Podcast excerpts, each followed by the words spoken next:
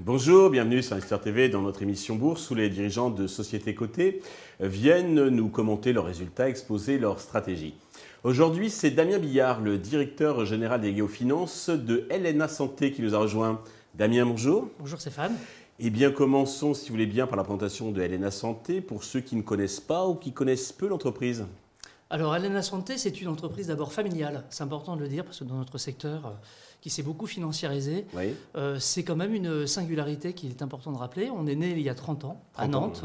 Nous sommes une entreprise qui intervient dans beaucoup de domaines d'activité de la santé en tant qu'opérateur global, euh, avec des activités dans le champ de la rééducation, après des soins hospitaliers, mhm. euh, mais également dans l'hospitalisation à domicile sur de prises en charge très médicalisées.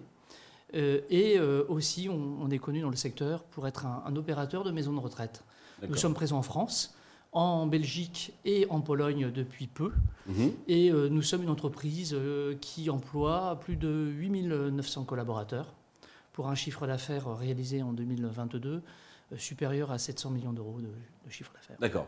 Alors, est-ce que vous pouvez insister un peu sur vos spécificités, vos atouts qui vous distinguent bah, des autres opérateurs de, de santé, maisons de retraite, etc.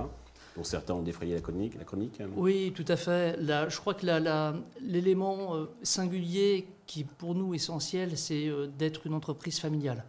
Ça nous confère, je dirais, une vision de très long terme. Euh, on inscrit vraiment nos, orientations, nos actions dans cet horizon de temps.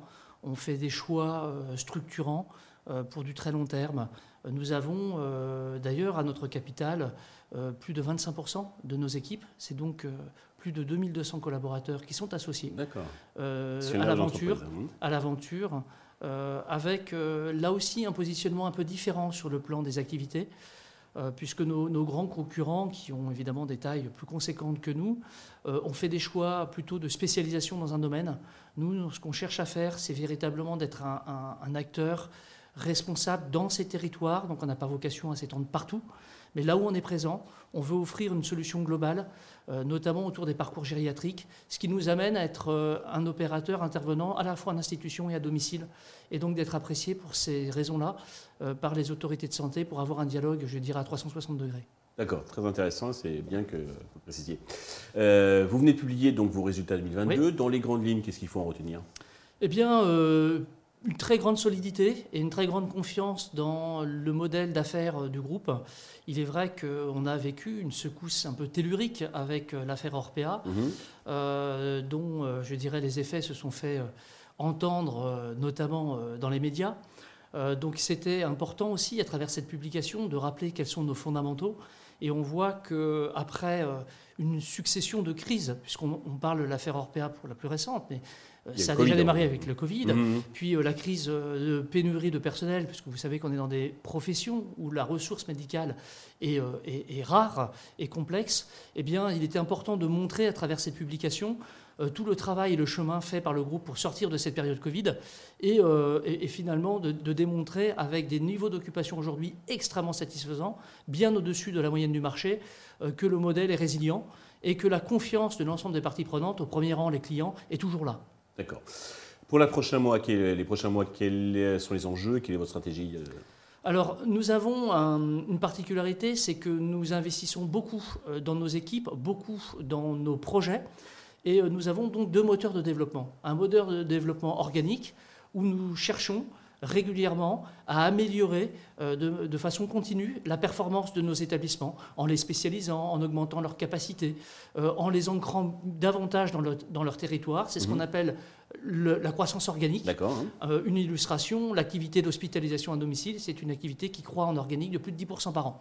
Donc le groupe sait faire la preuve à isopérimètre qu'il est capable de délivrer cette croissance.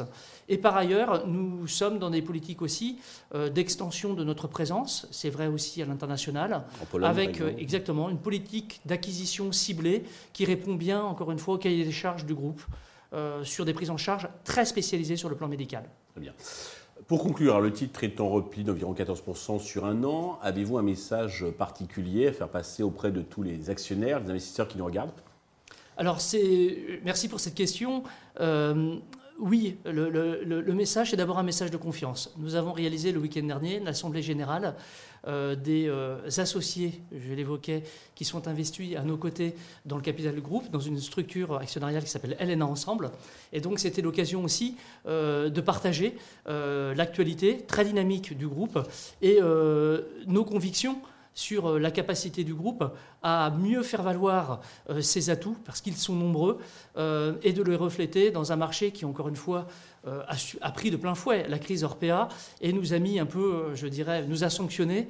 je ne veux pas me plaindre en disant que c'est injuste. Mais en oui, tout cas, pour rien, on, y était pour rien, mmh. mais en tout cas, on est convaincu que, à travers aussi la démonstration qu'on fait sur une très belle publication, nous avons toutes les raisons de croire en l'attrait de la valeur pour les investisseurs. Donc confiance dans le projet et confiance dans l'avenir. Eh bien, merci pour ces explications très claires, ce message euh, positif. Nous allons suivre bien entendu attentivement l'évolution de Helena Santé. Merci à tous de nous avoir suivis. Je vous donne rendez-vous très vite sur Investir TV avec un autre dirigeant de Société Côté qui viendra nous exposer ses stratégies et commenter ses résultats.